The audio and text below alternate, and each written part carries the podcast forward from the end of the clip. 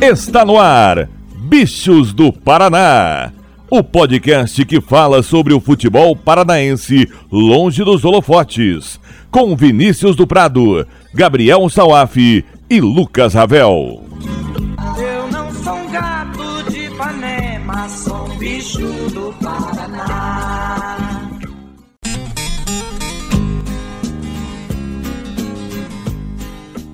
Dale gurizada, tudo beleza? Eu sou Vinícius do Prado e esse é o vigésimo podcast Bichos do Paraná. Aqui nós vamos conversar sobre tudo o que rola no futebol da Rússia brasileira, dando destaque ao campeonato estadual. E para isso trago comigo os jornalistas de Garbo e Elegância, Lucas Ravel, o homem que sabe tudo e muito mais do Rio Branco. Beleza, garotinho? Tivemos umas mexidas aí no nosso leão.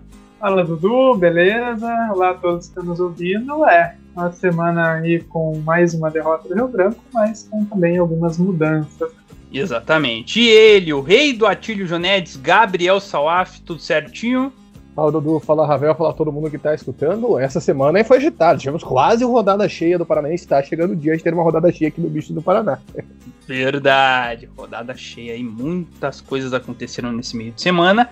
Lembrando você, caro ouvinte, de nos seguir lá no Twitter, arroba bichos do PR, também no seu agregador de podcasts favorito. E vamos falar sobre o Paranaense, como o Salaf comentou, quase uma rodada cheia nesse meio de semana. Teve time vencendo pela primeira vez e outros perdendo pela primeira vez. Além disso, tem o Furacão na Sul-Americana, hein? Vem com a gente!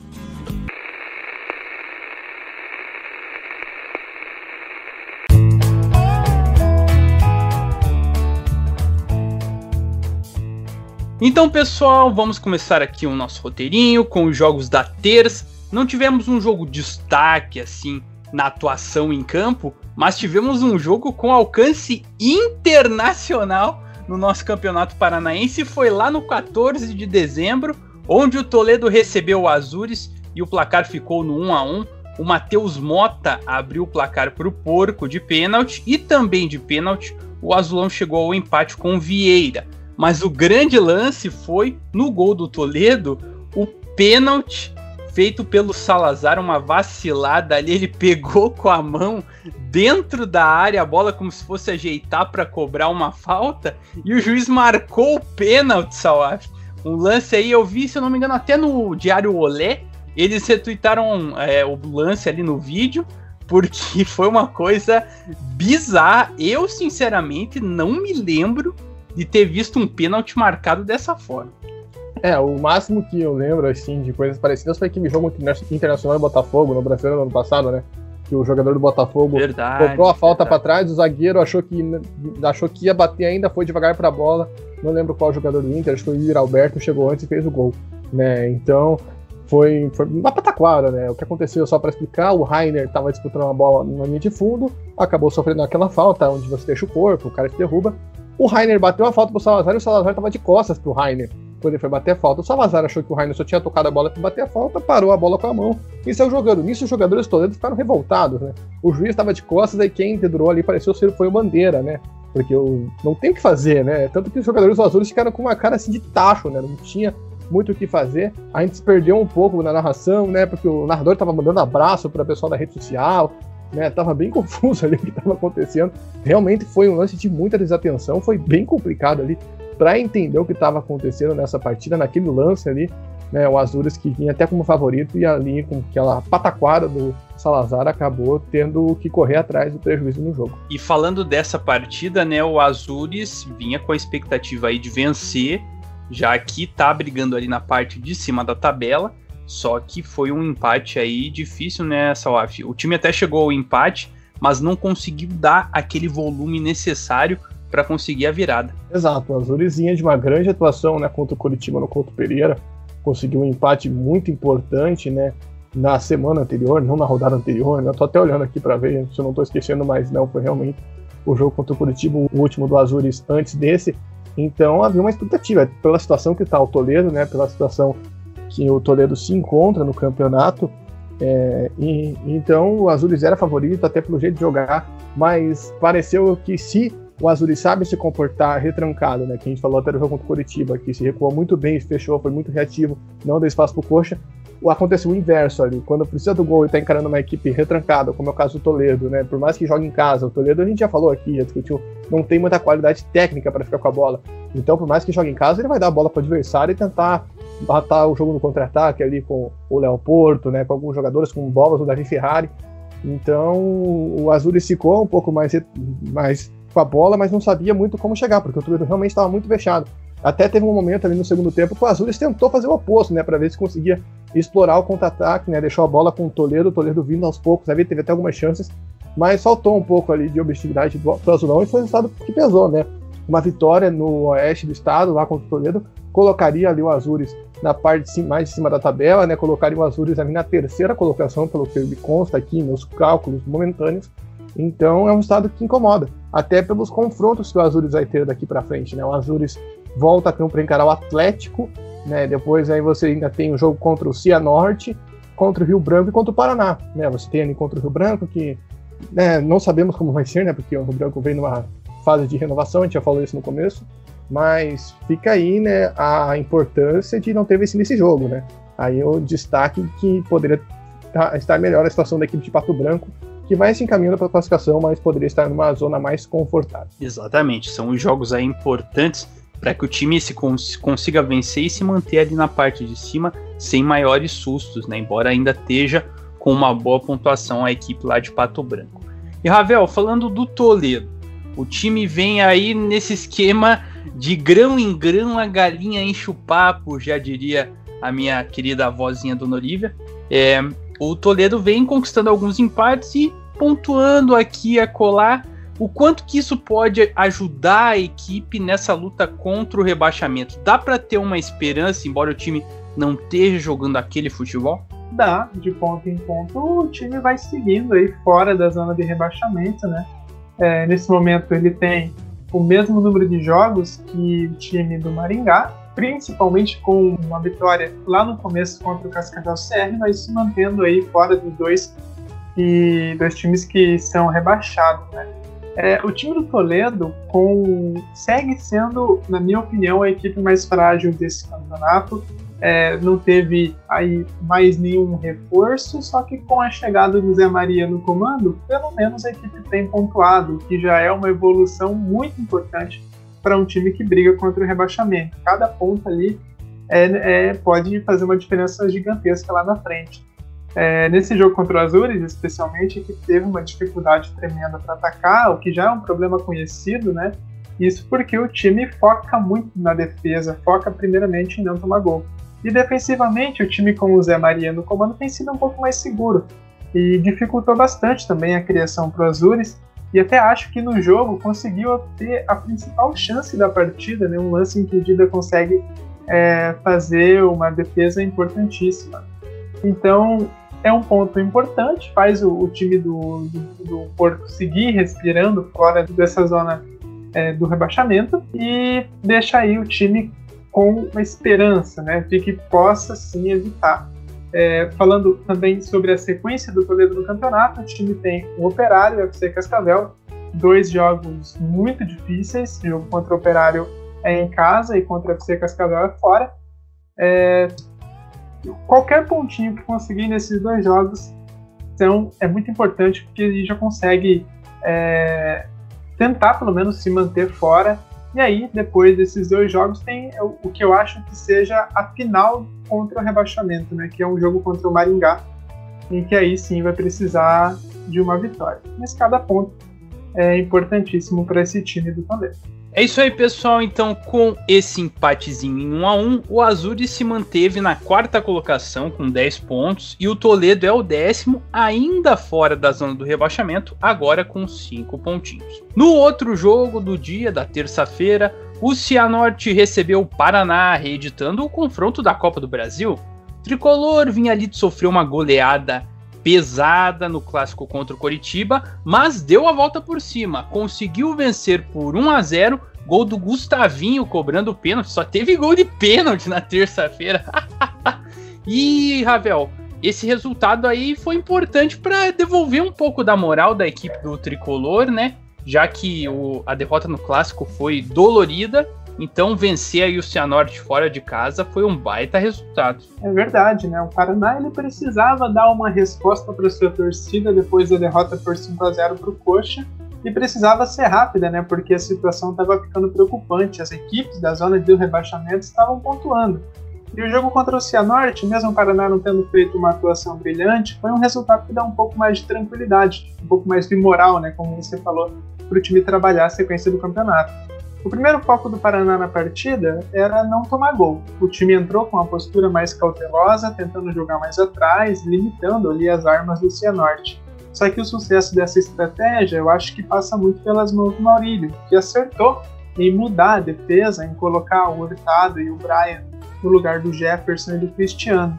E outra mudança que também achei boa foi a entrada do Bruno Grassi no gol no lugar do Renan, que vinha falhando constantemente em jogos anteriores. Acho que essas três mudanças na defesa deixaram o Paraná muito mais seguro e foram essenciais para a vitória. Vitória também que se deve bastante pela forma como o Paraná atacava também, né? Como o meio de campo do tricolor estava bastante focado em marcar, as triangulações pelas laterais foram uma boa saída para o time ter um desafogo e conseguir contra-atacar. E foi assim que saiu a jogada do gol, né?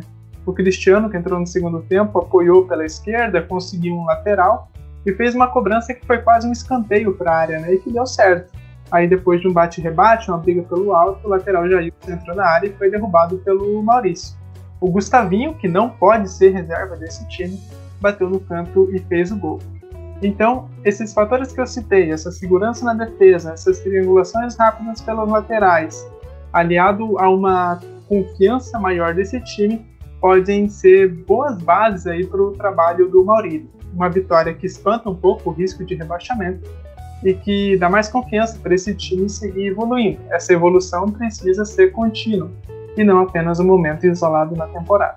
Exatamente, evolução contínua ali para conseguir subir na tabela do campeonato estadual. Agora, Salaf, o Ravel falou dessa evolução que o time tem que evoluir no caso do Paraná, mas no Cianorte o time teve uma oscilação aí de rendimento, né? Afinal, empatou duas vezes né, contra Rio Branco e FC Cascavel e agora perde em casa para a equipe do Paraná. É, até que ponto esses resultados podem interferir aí no desempenho da equipe nesse, nessa reta final de primeira fase do campeonato estadual? É, é complicado, porque o Cianorte foi uma sensação, né, durante o começo da competição, a gente falava, né, com a eliminação contra o Paraná, vitória contra o Atlético, né, era um time muito forte, a gente ressaltou várias vezes o trabalho do João Bursa aqui, e parece que decaiu muito e eu senti, pelo menos nesse jogo contra o Paraná, muita dificuldade de trabalhar no meio. O Cianorte, ao contrário de muitas equipes que a gente vê explorando muitas pontas, é um time que gosta muito de jogar pelo meio. Aí você pega um time igual do Paraná, time contra o Rio Branco, por exemplo, Norberto Lemos, que é um time muito fechado. Paraná mesmo também, que estava com uma marcação muito boa, né? E conseguiu fechar até um pouco que eu comparo com relação ao jogo contra o Coxa, né? Que no primeiro tempo o Paraná conseguiu fechar muito bem aquele meio de campo e o Coxa acabou fazendo gol né, com a bola de fora da área, que a gente chegou a conversar isso no último podcast. Então, é esse sumiço no meio de campo. Acho que faltam mais alternativas na lateral. Né? O time precisa passar esse jogo mais para as pontas, né? colocarem mais alguns jogadores de velocidade, porque depende muito do Calabres né, ali pelo meio.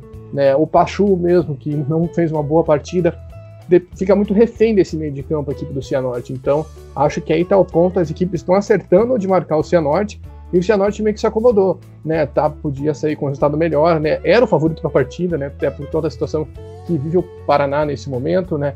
Todo o momento, essa goleada no clássico sofrida, então era o favorito e acabou não conseguindo nem mostrar isso no placar e nem no jogo, né? O jogo ali foi um jogo muito trucado, o Cianorte não conseguiu ter grandes chances de gol.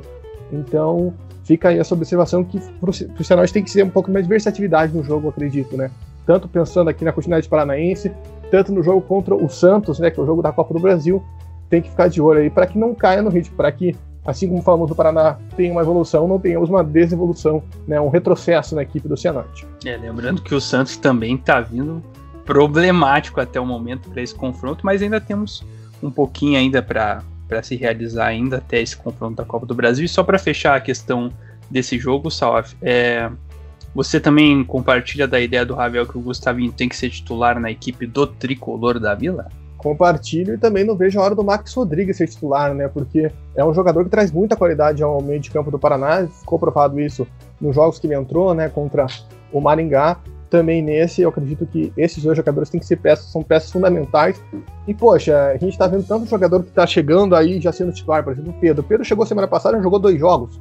E esses caras não, estão treinando com o time, então tem que dar mais oportunidade para eles. É isso aí então, né? Vamos ver se o Gustavinho aí convence o Maurílio a ganhar uma chance no time titular. Então, pra gente fechar o serviço, com o resultado, com essa vitória aí paranista, o tricolor foi para sexto com oito pontos e o Leão do Vale do Ivaí caiu para terceiro colocado com 12. E agora a gente vai antes. Gabriel Salaf levantou a mão, vai lá, garotinho. Não, só para ressaltar que o Paraná tem um jogo a menos, né? Que é justamente o clássico contra o Atlético, vai acontecer nesse final de semana, mas é um jogo a menos em relação aos demais que tem sete jogos.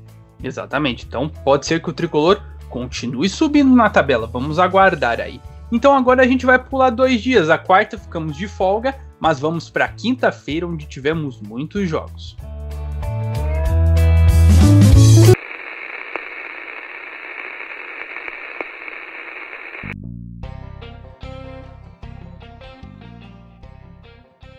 Começando os trabalhos dos jogos de 29 de abril de 2021, o Rio Branco recebeu Cascavel CR, as duas equipes aí com turbulências, né? O Cascavel CR com o caso aí da falsificação dos exames, o Rio Branco é, demitiu o nosso Norberto Lemos, todo glorioso treinador aí da equipe do Leão, e está se remontando aí, né? Já vamos falar sobre o novo treinador da equipe da Estradinha, mas em campo quem se deu bem foi a Serpente, deu uma picadinha ali no Leão. O Bruno abriu o placar para os visitantes. O Douglas e o Zezinho chegaram a virar para o Leão, mas o zagueiro Castro apareceu na área e virou o jogo novamente para a Serpente. E acabou ali que no final o Renato, numa bizarrice, fez contra ali para fechar o marcador, Salaf.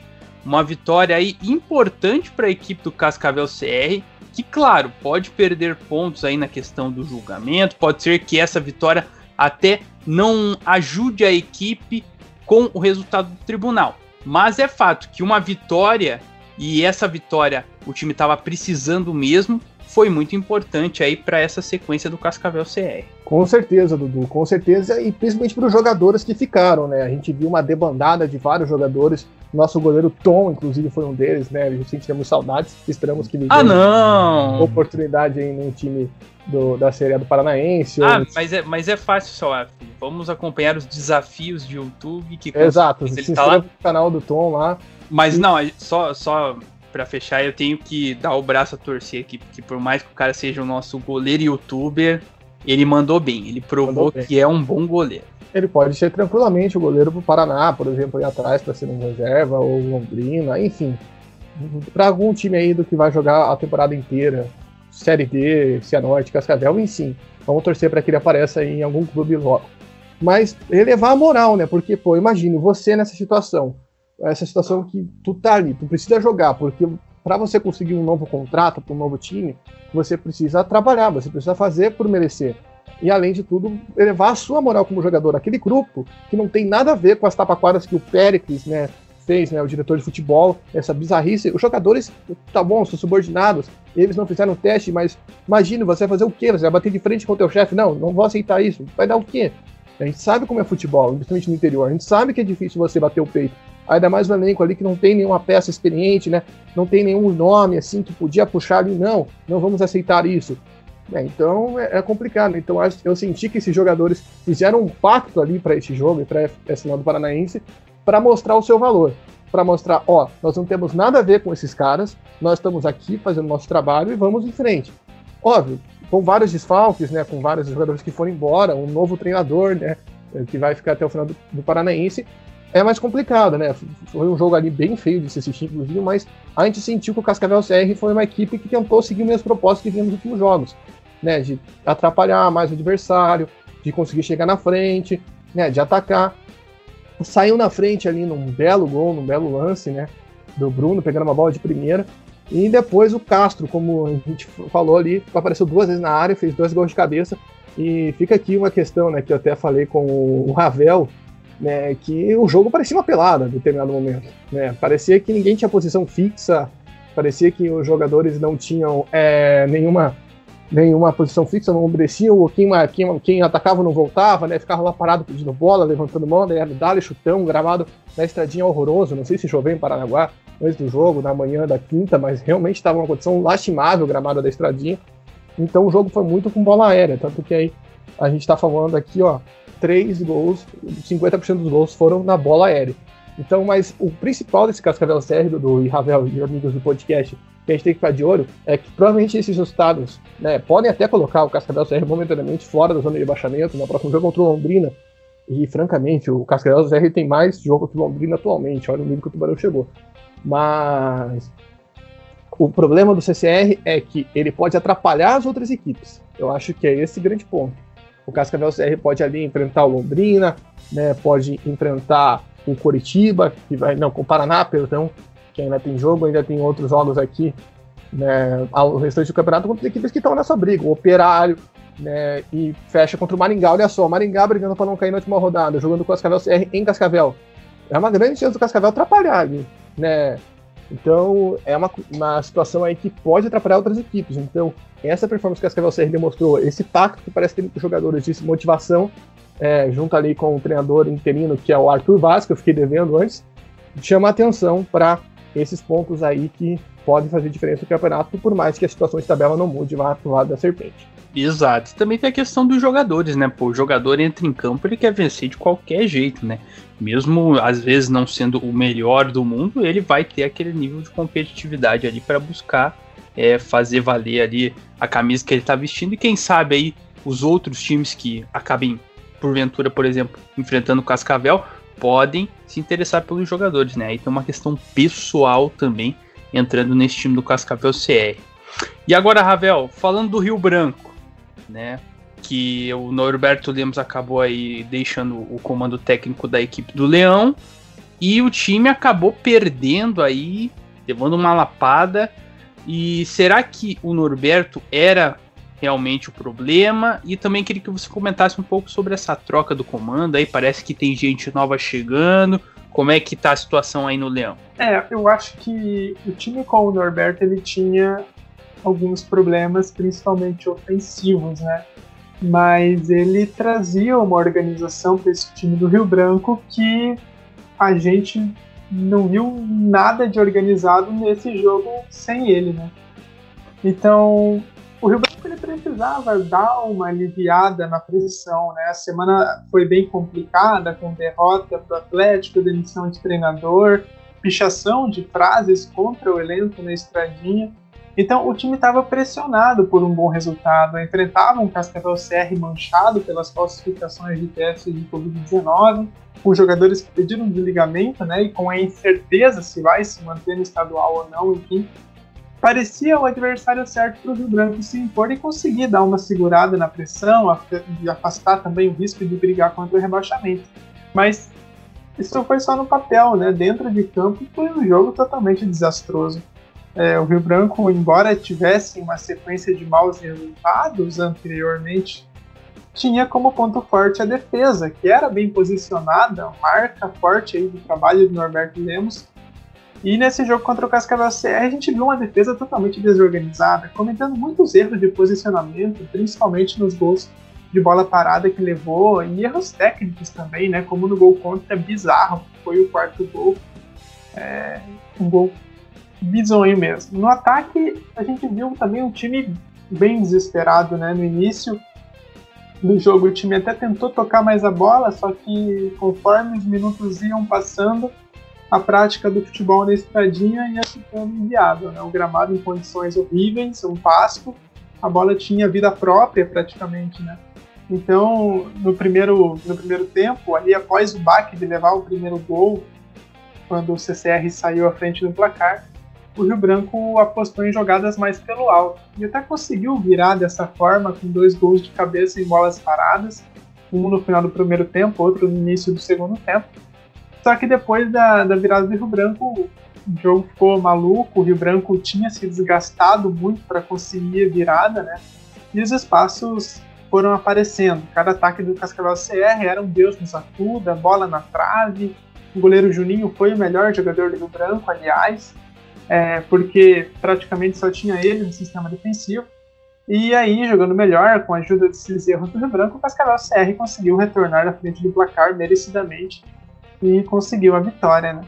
Acho que para o Rio Branco é uma derrota que faz o time repensar aí os seus objetivos nesse Paranaense. Se o Rio Branco busca a Série B, essa derrota dá uma minada um pouco nessa meta. Né? Eu acho que hoje o foco do time é se livrar de um rebaixamento e não mostra um futebol que mereça mais do que isso.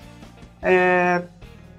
Falando sobre as trocas, né? De acordo com o repórter Luiz Ferraz da Manda B, o novo técnico do Rio Branco será o Vitor Hugo Anes, também conhecido como Vitão. Ele até então era auxiliar técnico da comissão permanente do Paraná Clube e chega aí no Rio Branco para essa sequência do Campeonato Paranaense e também para a Série B do Campeonato Brasileiro. Ele vai junto com o Rafael Lopes, que era auxiliar da preparação física do Tricolor da Vila. E quem que é o Vitor Hugo Anes, né? Ele era auxiliar do Paraná, ele não tem assim tanta experiência como treinador principal, então eu acho que é uma aposta do Rio Branco em contratá-lo para assumir o time aí na sequência do campeonato. Ousado. É, na Série B ele treinou o Paraná uma vez, numa derrota para o Pontes Preta, entre aquelas várias trocas de técnico que o Paraná teve no ano passado.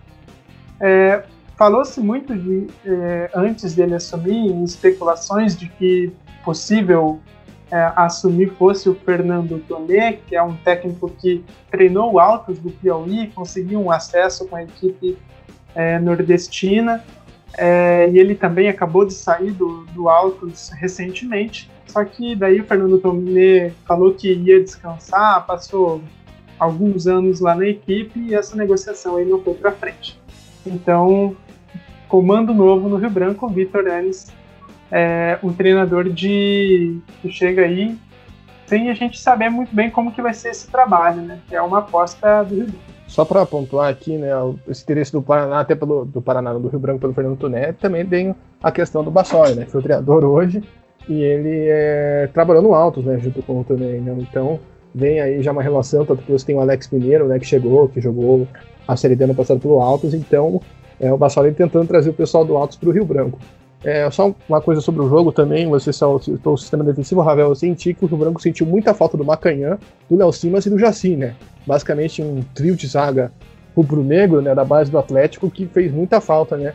Bateu muita cabeça ali a defesa do Atlético do Rio Branco, principalmente o Jaci, né? O Jaci ali é um jogador que estava fazendo a diferença, estava conseguindo fazer uma marcação boa e nesse jogo fez falta. E só para fechar aqui, enquanto o Ravel estava falando, eu recebi uma mensagem vinda de dentro do Cascavel CR que foi exatamente isso. Os jogadores que ficaram se abraçaram né, durante a semana. Até a mensagem diz que a semana foi boa, né, apesar de tudo que aconteceu, mas que os jogadores se abraçaram e quem ficou ali vai dar realmente melhor e vai vir mais resultado pela frente, se Deus quiser. Foi o que disse a mensagem. Então, a gente até sentiu um pouco disso nas comemorações ali, do terceiro e do quarto gol, por mais que o quarto gol fosse gol contra. Realmente, todo mundo ali se abraçando, comemorando né, um sentimento assim de desabafo, né, de lavar a alma ali pela parte da serpente. Exato, já vi muito time se dar bem aí quando se fecha o elenco assim nesse pacto pela vitória. Só para fechar essa questão do Rio Branco, é, eu conheço o Vitor Hugo Anes dos tempos de Suburbana. Ele trabalhou no Vila Fani em 2017, juvenil, também adulto, né, como auxiliar, se eu não me engano, do Nego, quando o Nego era o técnico, o Vitão dava ali uma força. É um, um profissional que estuda bastante, né? Eu não, não vou saber modelo de jogo, que a minha memória de elefante já não tá tão elefante assim. Mas eu lembro que ele era um cara que se dedicava muito né, a estudar o futebol e também um profissional muito cortês e simpático conosco da imprensa nos tempos de Dorricol Pobre, em que não tínhamos a pandemia e poderíamos cobrir aí a suburbana, né? Então é um, um treinador que já teve passagens pelo nosso querido futebol amador. E ele chega aí para um Rio Branco, né? Se confirmado isso mesmo, né? Um Rio Branco que está na oitava colocação, ali na boquinha do G8, com seis pontos, né? E o Cascavel CR ainda é o lanterna, só que agora com quatro pontos aí, a primeira vitória da Serpente do Oeste. E também nessa quinta-feira, indo lá para o segundo Planalto agora. Só colocou uma aula de geografia aqui no nosso roteiro. Enfim, o Londrina não empatou. É para comemorar? Não, porque perdeu para o Operário pelo placar mínimo. Fantasma aí marcou com o Giancarlo Ravel. E é isso, né? O Londrina que vinha de todas as partidas empatando, agora teve uma involução e acabou perdendo. A situação do Tubarão tá muito difícil, hein? É, a situação do Tubarão tá complicada demais, né? O time realmente não fez um bom jogo. O time no primeiro tempo foi totalmente inofensivo, é, novamente com muitas dificuldades com a bola, como vem sendo praxe desse time no Paranaense, né? Depois do gol do Operário com o Giancarlo, o time do Operário deu uma ficou, foi um pouco mais cauteloso, deu uma recuada, mas o Londrina não conseguiu aproveitar disso não. Teve sim um lance que, que o Alex Silva acabou tirando em cima é, da, da linha do gol, mas foi praticamente só isso, né? Aí no segundo tempo, o Roberto Fonseca, eu acho que ele deve ter dado uma chacoalhada ali no Londrina, né? E o Tubarão até conseguiu ser em alguns momentos melhor que o Operário. Isso muito porque o Fantasma recuou ainda mais. Né? Só que mesmo com a bola, o Londrina seguia sem criatividade, acertou a trave, é verdade, mas em uma jogada de bola parada. Né? O time tentava muitos cruzamentos, até só que sem sucesso. É um time que, desde o início do campeonato, tem muitas dificuldades para criar pelo chão, com bola rolando, né? Mesmo sob o comando do Silvinho e também sob o comando do Roberto Fonseca, né? O time não evoluiu. O time tem regredido mais a cada jogo, a gente tem percebido isso.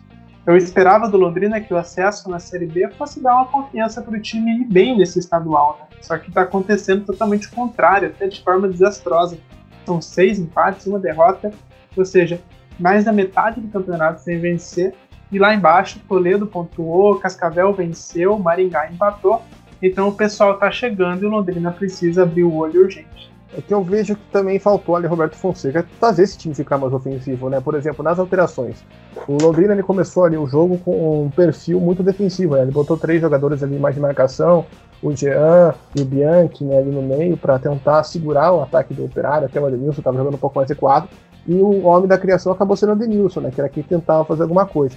Aí no segundo tempo foi tacar de colocar atacante, né, botou ali o Salatiel, o Jonatas Belusso, o Juan, mas ali no meio tirou o Bianchi e botou o Pedro Cacho, que é um volante, ou seja, e deixou o Celcinho do banco. Isso deixou o pessoal do Londrina nas redes sociais revoltado. Porque, ah, pá, Celcinho, não sei o quê, mas, cara, é um cara experiente, é um jogo para ele. E aí, nessa mesma alteração que foi dupla, foi a que ele tirou o Adenilson, ou seja, foi avançar e ficou sem criatividade. Ou seja, tá faltando um pouco aí mais discernimento na hora dessas escolhas, porque acabou com o time. Londrina, como o Ravel pontuou, só chegava na bola parada e um chute de fora da Rodenilson que foi uma defesa tranquila do Simão. Né? Então, Tubarão aí precisa acertar esse time. Né? Acho que tá faltando fechar o elenco né, pro Londrina aí conseguir essa primeira vitória, né? Conseguir sair dessa mar de zica que tá complicando. É verdade. Pro lado do Londrina já passamos da metade do campeonato, né? E não conseguiu aí esse triunfo realmente complica a situação para o Tubarão. E Salaf contigo para a gente falar do Operário, que teve um resultado até certo ponto negativo, embora seja fora de casa, né? Porque empatar com o Maringá, uma equipe que está lá na parte de baixo da tabela, nunca é bom, né? E agora então dá o troco, né? Consegue vencer aí num, digamos, clássico aí do, do interior do estado e se consolida ali na parte alta da tabela, né? É importante para resgatar essa moral aí após esse empate com o Maringá, né? Assume a ponta, né, Assumiu a ponta do campeonato. E o problema do jogo do Maringá é que o Operário não foi criativo, né? O Maringá ficou mais com a bola, o Operário chegou poucas vezes no gol. Né, acho que essa foi a maior bronca. Então, o Operário foi com tudo ali para cima no começo do jogo, né? Você via ali o Giancarlo, o Ricardo Bueno, né? O Felipe Garcia, que virou titular dessa equipe, né? No lugar do Rafa Waller, buscando as melhores jogadas, tentando ali a, assustar a meta do Dalton. Chegou ao gol e depois deu aquela recuada para segurar o placar. Né? Óbvio, você pode dizer, pô, mas precisava recuar, precisava segurar tanto, né? Podia ir para cima como fez contra o Atlético. Mas ali foi uma questão que o Matheus Costa viu e vai pontuando um ótimo trabalho do Matheus Costa. A gente começou ali com desconfiança, mas depois ali daquela vitória contra o Coxa, até mesmo a eliminação contra o Coxa na Copa do Brasil, naquele jogo eletrizante de Joinville, as coisas mudaram, né? O time conseguiu emplacar ali, né, jogando uma forma muito boa ofensivamente, conseguindo ali né, uma, uma, um trabalho com a bola, com um toque de bola muito rápido no ataque, né, o gol nasce disso, o cruzamento do Alex Silva, Giancarlo se antecipa da marcação. Tá sendo muito interessante observar esse time do Fantasma, né? assumindo a ponta do campeonato agora, de forma provisória, né? O Coxa tem um jogo a menos, só que, né, vamos ver aí como que vai ser a sequência do campeonato operário, mas está sendo empolgante, né? São jogos bons de acompanhar do Fantasma, jogos ali que o Fantasma consegue, principalmente, ter o comando do jogo, né? Consegue ter o controle do jogo, né? Tá ganhando, consegue com calma, não sofre nenhuma pressão exagerada do adversário, então esse é o ponto positivo. Vamos ver se isso vai se manter, se esse trabalho vai continuar aí para as próximas rodadas. É isso aí. Então, gente, passando o serviço, como o Salf comentou, com a punição do FC Cascavel, que a gente vai comentar daqui a pouco, e também pelo fato do Curitiba ainda não ter jogado pela sétima rodada, o Operário assume momentaneamente a liderança do campeonato com 14 pontos e o Londrina saiu da zona de classificação, caiu para o nono lugar com 6 pontos, sem vitória e agora uma derrota então aí fora tá ali na zona do agrião. E para a gente finalizar a ronda pelos jogos da semana, vamos ao Willie Davis. Falei agora do FC Cascavel. Então esse é o jogo. O Maringá recebeu o FC Cascavel e vale lembrar aqui que durante a semana a Serpente foi punida com seis pontos. Lembra em alguns episódios atrás que a gente comentou do goleiro João Pedro, que tinha ali o contrato de não profissional, porque ele era um guri já de, de idade menor, né? e o, o time do FC Cascavel colocou ele no banco no jogo contra o Paraná? Pois então, aquilo foi julgado e o time do FC Cascavel perdeu aí seis pontos por relacionar o João Pedro no jogo contra o Paraná. E aí, com isso, o FC Cascavel perdeu a ponta da tabela e no jogo empatou aí com a equipe do Maringá, com o Robertinho abrindo o placar para o todo glorioso Dogão e o Robinho empatando para a equipe é, da Serpente Salaf. Então aí o, o UFC Cascavel, no meio desse turbilhão aí de ter perdido esses pontos que vão ser preciosos lá na frente com certeza, acaba empatando aí com a equipe do Dogão, né? Pois é, vale aqui lembrar que cabe recurso e isso pode atrasar ainda mais o Paranaense, né? Porque vai para o vai para o CJD, a gente sabe como é essa. Cascavel já anunciou que vai recorrer. Apesar de que para mim não é uma coisa que não tem como recorrer, né? Enfim. Isso a gente deixa lá para os nossos advogados e juízes. Sobre a partida, né, o FC Cascavel veio ali com mudanças, né, o Tcheco experimentou ali um esquema com três zagueiros, né, algo que a gente não tinha visto na temporada. Antes do jogo, o Tcheco foi perguntado sobre isso e ele falou que é um sistema né, que a equipe vem adotando ao longo do campeonato. A gente até falou disso, né, que o FC Cascavel tem essa sina aí de aproveitar os jogos do Paranense para testar posicionamentos, testar jogadores, né, e até um ponto ali que eu fico meio assim, porque agora com essa punição, eu acho que você não tem esse tempo para testar, né? Porque testes às vezes acabam ca causando uma, um efeito no jogo, né? Hoje, por exemplo, eu uma equipe do FC Cascavel muito mais retraída, né? A viu ali o Maringá com mais com a bola, a gente vai comentar sobre o Dogão. Então, foi esse problema. Então, acho que agora é a hora do Thiago falar: não, eu preciso agora ir para cima com meus 11 ideais. Né? Hoje na zaga ele jogou ali com o Lucas, com o Giareta e com o William. Não, eu preciso jogar com meus 11 jogadores ideais da minha equipe que eu quero não sei se é essa, eu acredito que não, porque foi um jogo bem abaixo do que o FCC já mostrou ao longo do campeonato, para conseguir garantir essa classificação. Tava tranquila, né? Tava sussa, agora já nem tanto, né? O FC Cascavel ali tem três pontos né, para o Londrina, né? Óbvio, uma margem boa, ainda mais que o FC Cascavel tem um destaque que é a equipe que tem mais vitórias do campeonato, né? Junto com o Londrina e com o Operário e Curitiba. Então, é, eles, eles podem ter essa, esse conforto, né? Vamos dizer assim, né, junto com, com essa questão de pontuação. Né? Por exemplo, empata em pontos com Azures, eles ficam na frente pelas vitórias. Mas sobre o jogo em si, foi um jogo muito abaixo do esperado do FC Cascavel. Acho que justamente por essa mudança de estímulo, né, trouxe muito mais o Maringá para o seu campo, óbvio. Tentava ali chegar. O segundo tempo foi um festival de chances perdidas até pelo FC Cascavel, principalmente logo depois do gol do Maringá. Então, ainda conseguiu fazer o gol com o Robinho. E depois o jogo ficou mais sonolento, né? Depois que o, o FC Cascavel empatou o jogo ali com o Robinho, né? Aos 14 minutos. E depois passou, né? Não teve mais grandes oportunidades né, para nenhum dos lados. Então fica só esse alento, né? Que o FCC precisa dar uma olhada aí contra essa punição. Não pode, né? Não, não vou dizer menosprezar, mas talvez não possa vir como Deus assim que alterem tanto o seu potencial daquilo que o elenco possa realmente mostrar, ainda mais agora que a equipe só tem uma competição, né? Já saiu fora na Copa do Brasil. Exatamente, né? E sobre a questão do Dogão, meu caro Ravel, é, a equipe do Maringá empatou com o Operário e empatou com o FC Cascavel, que são equipes ali que estão na parte de cima da tabela E vendo aqui a tabela, a gente vai detalhar daqui a pouquinho. É, o Maringá ali já encosta no Toledo, no Londrina e no Rio Branco, todos têm o mesmo número de jogos. Então, até que ponto esses empates, por mais que na pontuação não ajude tanto, podem interferir no ânimo do time para que contra em duelos mais diretos contra equipes né, que vão buscar, se bem que já jogou contra Rio Branco e Londrina, né?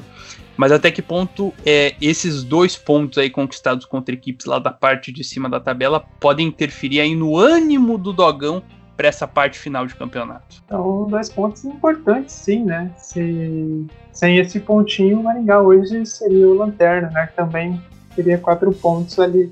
É, são pontos importantes porque você empatando com com o Operário e com o FC Cascavel são dois jogos que são muito difíceis, são duas equipes que vivem bons momentos, né? Então você consegue ter um pouco mais de ânimo. É, o time do Maringá ele tem uma, agora uma ele está no meio, aliás, de uma sequência bem complicada, né? E vai seguir mais complicada pelo menos nesses próximos dois jogos, porque o Maringá ele enfrenta o Cianorte fora de casa no próximo jogo e também enfrenta o Atlético fora de casa, né? Então, por que, que eu falei que o Toledo tem uma final contra o Maringá ali nessa briga contra o rebaixamento? Porque os próximos dois jogos do Toledo e do Maringá são jogos difíceis, né? Então, ali qualquer pontinho que você consiga já é muito importante. E aí tem o jogo Maringá contra o Toledo na, na décima rodada, que tem tudo para definir mesmo, né? Quem que vai ficar ali embaixo, né? É, o time do Maringá com o Jorge Castilho ele tem evoluído sim, né, nesses, nesses jogos que ele assumiu após a saída do Marcos Soares. É, o time hoje consegue ser seguro defensivamente, né, um pouco mais do que era antes, e também tem conseguido boas opções ali para atacar, né. É, um time que contra o Cascavel fica a lamentação né, por não ter conseguido segurar o resultado. É, contra o Operário, o time conseguiu fechar muito bem os espaços, né? Só que contra o Cascavel também fechou bem, mas não conseguiu resistir à pressão que foi que aconteceu ali após marcar o, o seu gol, né? É, o time do, do Maringá com essa evolução pode sim, né, conseguir aí uma vitória, mas seria surpreendente, já que os próximos jogos são muito complicados. É, o time do, do, Maringá ele não mudou tanto a forma que ataca, né? É, consegue sendo um time que ataca em uma transição um pouco mais rápida, né? Até no lance do gol, se você for ver, é, o time estava sendo atacado pelo FC Cascavel e aí sai um cruzamento do Cascavel para a linha de fundo e o Caio já consegue repor a bola rapidamente, né? Faz um lançamento para o Robertinho, que consegue é, sair praticamente ali do, do, do, um pouco depois do meio campo até a área, corta e faz um, um belo gol até para o Maringá. É um resultado muito importante, sim, um resultado, acredito que bom para o Maringá. É, se você olhar para a tabela, o time segue pressionado, segue sem ter vencido. Mas um pontinho nessa briga contra o rebaixamento é muito importante. Exatamente. E com o resultado e a punição, então o UFC Cascavel, quinto colocado com 9 pontos, caiu bastante aí na tabela. E o Maringá é o décimo primeiro com 5 pontos, 5 empates na zona do rebaixamento. Então a gente, agora vamos à classificação completa aí do Campeonato Paranaense. Quase saindo ali, já tá começando a treinar com bola Daqui a pouquinho já tá pronta para o jogo, tabelinha completa aí já não vai ser mais Frankenstein. Mas vamos aí à classificação completa. Como eu falei, com, com essa punição deve ser Cascavel e o Curitiba ainda não tendo jogado, o Operário é o líder do campeonato nesta edição, que está saindo do forno, com 14 pontos. Temos o Coritiba em segundo com 13 pontos, mas ele tem um jogo a menos aí, um clássico Atletiba para jogar. Em terceiro temos o Cianorte, acabou caindo aí para terceiro aí com 12 pontos, né, em relação àquela disputa que teve no início ali com o FC Cascavel, agora já deu uma quedinha. Em quarto temos o Azures com 10 pontos, e então com a punição o FC Cascavel é o quinto aí com 9 pontinhos. Vamos ver aí se no recurso vai acontecer alguma coisa, mas creio eu que não. Na sexta colocação, sexto e sétimo são equipes que têm jogos a cumprir ainda. O Paraná é o sexto colocado com oito pontos, um jogo a menos, e o Atlético é o sétimo com seis pontos e dois jogos a menos. Então tem oportunidade aí para subir também na tabela de classificação. E temos três equipes com seis pontos. Vamos ver a diferença entre elas no número de vitórias. Então o Atlético é o sétimo com seis pontos e duas vitórias. O Rio Branco é o oitavo, fecha a zona de classificação com seis pontos e uma vitória frente ao Toledo. E ali na zona do Agrião, o Londrina em nono com seis pontos também, mas nenhuma vitória, seis empates e uma derrota. E também na zona do Agrião, o Toledo é o décimo com cinco pontos e uma vitória. A diferença para o Maringá, que está na zona do rebaixamento com cinco pontos, mas ainda não venceu. E fechando ali a classificação, o Cascavel CR é o Lanterninha com quatro pontos e um pepino gigante para descascar. Só quero deixar clara aí a situação do rebaixamento. Rio Branco, Londrina, Toledo e Maringá vão brigar aí, pelo menos por enquanto, né? Porque a diferença do Rio Branco, que é o oitavo, para o Maringá, que é o décimo primeiro, é de apenas um pontinho, hein?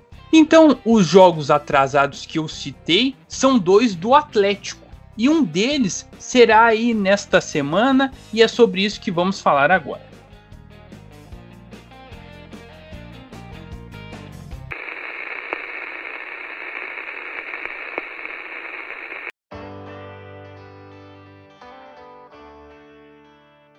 Então, pessoal, se você está ouvindo o podcast quando ele sai fresquinho, na hora, sexta-feira, dia 30, um belo dia por sinal, anota aí que tem clássico, hein? Hoje tem clássico 4 horas da tarde na Vila Capanema, jogo atrasado da quinta rodada. E depois disso, pela primeira vez, nós teremos uma rodada inteira sendo disputada no final de semana, oitava rodada, então a gente vai ter aí o desafio de falar de vários jogos ao mesmo tempo.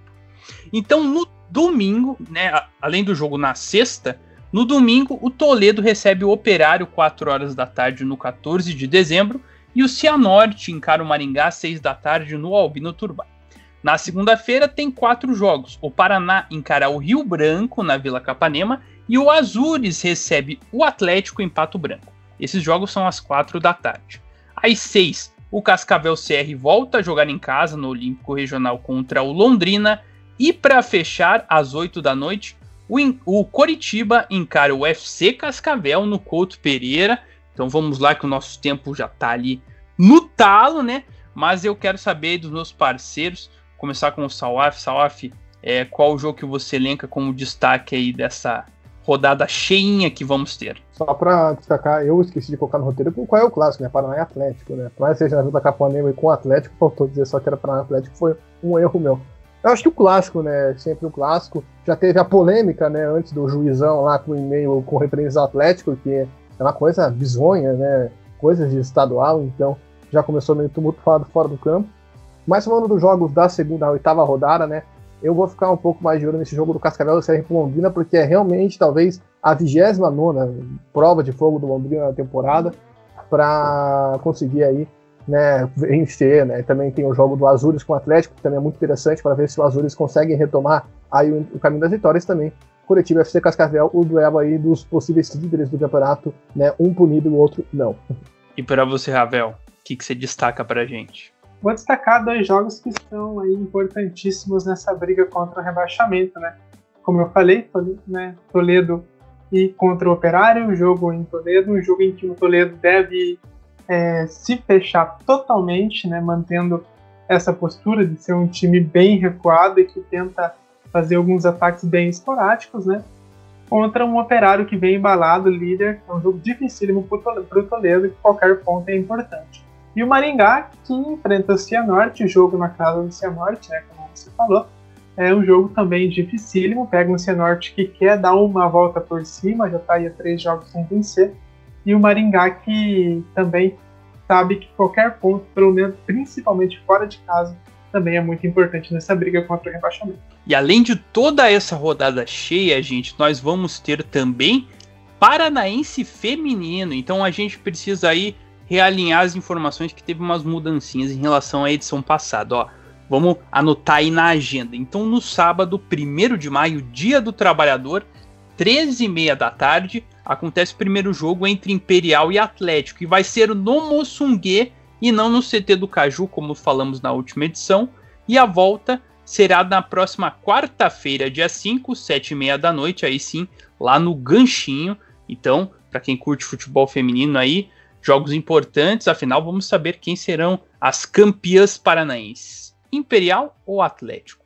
Vamos falar aí nas próximas edições o desenrolar dessa decisão e vamos continuar aí no furacão, hein? Só que agora pegando o embarque internacional e falando de Sul-Americano.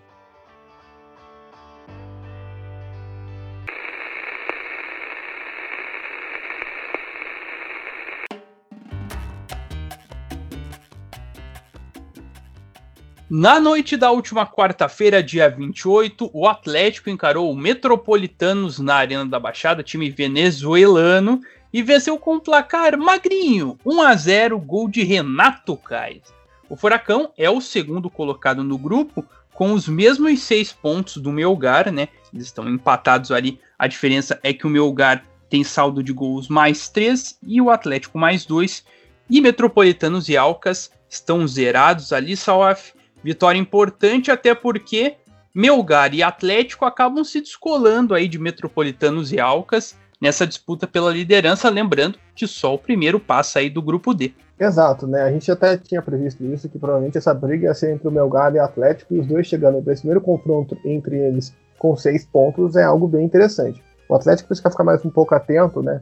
Por mais que a gente saiba que tem os problemas de ritmo de jogo e etc., o nível do jogo do Atlético não foi dos melhores, né? O Atlético ficou com a bola, né? Tudo bem, fechou os espaços, deu algumas bobeadas ali que o Metropolitanos podia ter aproveitado, não aproveitou, mas a pontaria do Atlético também não tá no dia, né? Foram 25 chutes a gol e só 5 na direção, né? Da, da meta adversária. Um deles entrou, Renato Kaiser, um belo lançamento do Thiago Heleno, né? O Kelvin, que precisa ser titular nessa equipe, né? A gente falou isso no jogo de semana passada contra o Cascavel CR. E não dá para você, com o Kelvin Neném, ficar querendo improvisar o Eric na lateral direita, sendo que o Eric já falou que não gostaria de jogar ali. Kelvin deu um cruzamento e o Renato Kaiser, onde tem que estar o centroavante, marcou. Então, óbvio, são resultados bons, o importante é ganhar. O Autori até ressaltou que foi um jogo seguro, mas eu não vi dessa forma. Eu acho que o Atlético ainda tem muito que evoluir. Óbvio que essa fase de grupos, o Atlético conseguiu cair num grupo mais tranquilo, mas acho que tem que buscar essa evolução. Não foi talvez um jogo convincente como o Atlético pode fazer. A gente sabe que o time tem potencial para jogar melhor, para conseguir ser mais rápido, principalmente né, no setor ofensivo. Até entrou ali o Vitinho no começo do jogo, pareceu que ia dar mais velocidade, mas a gente viu que não foi assim, né? Foi um jogo, mais uma vez, muito pragmático da equipe do Atlético. E Ravel, o Salva falou dessa reorganização de conseguir colocar a engrenagem para funcionar. Lembrando que a Sul-Americana estão é, embaladas aí seis semanas seguidas essas fases de grupos, né? Então vai ser pauleira aí. Será que dá tempo nesse meio tempo entre os jogos aí semanais do time conseguir fazer essa reorganização e conseguir aí desempenhar um melhor futebol, não só nos resultados que está indo bem, mas na questão de desempenho? Eu acho que dá. É, são, jogos que são, embora sejam contra equipes é, um pouco mais limitadas tecnicamente, são jogos muito difíceis, né? Nesse jogo do Atlético contra o Metropolitanos, o time contou demais com a sorte, né? Tanto que antes do, antes do gol do Atlético, teve um lance em que o, o Metropolitanos quase abriu o, o placar, né? O Nestor Koba, ele chegou ali na cara do gol sozinho para finalizar, acabou desperdiçando e aí dois minutos depois teve o gol do Atlético. Não dá para colocar todos, todos esses erros do Atlético nesse jogo contra o Metropolitanos na conta da falta de ritmo, né? Eu achei que o time também estava um pouco mais desligado nessa partida. Então precisa entrar um pouco mais um pouco mais ligado, né? Principalmente nesse jogo contra o Melgar, que é um jogo importantíssimo, fora de casa, duas equipes que começaram muito bem essa, essa Sul-Americana. O Atlético é um time que é superior, com certeza, é um time que é o favorito desse grupo, mas não pode se desligar tanto assim, né? Se enfrenta um time que é um pouco mais efetivo, poderia ter se complicado em um jogo é, na arena. É, eu acho que o grande problema do Atlético, né, por conta também um pouco dessa falta de ritmo, foi não ter conseguido concretizar esse volume de jogo que teve, essa posse de bola, esse controle em gols, né? O time desperdiçou muitas chances, como o Salak falou, no primeiro tempo com o Kaiser, principalmente. E o jogo ia ficando perigoso conforme o tempo ia passando. Né? É, eu acho que nesses dois jogos desse time titular do Atlético, são duas vitórias, né? Aos poucos o time vai pegando ritmo, mas eu acho que falta ser um pouco mais agressivo e também um pouco mais efetivo. Eu acho que esses dois quesitos faltam para o time do Atlético conseguir deslanchar e fazer uma atuação impecável, né? No próximo jogo é o desafio mais complicado, um jogo fora de casa, e tem que ir de olho aberto, porque só o primeiro colocado se classifica. Exatamente, vai ser o jogão aí até agora. Prova de fogo para esse time principal do Atlético, volta a campo pela Sula na próxima terça, dia 4, 7h15 da noite, no Estádio Nacional de Lima, contra o Melgar de Arequipa, o líder do grupo D da Sul-Americana 2021.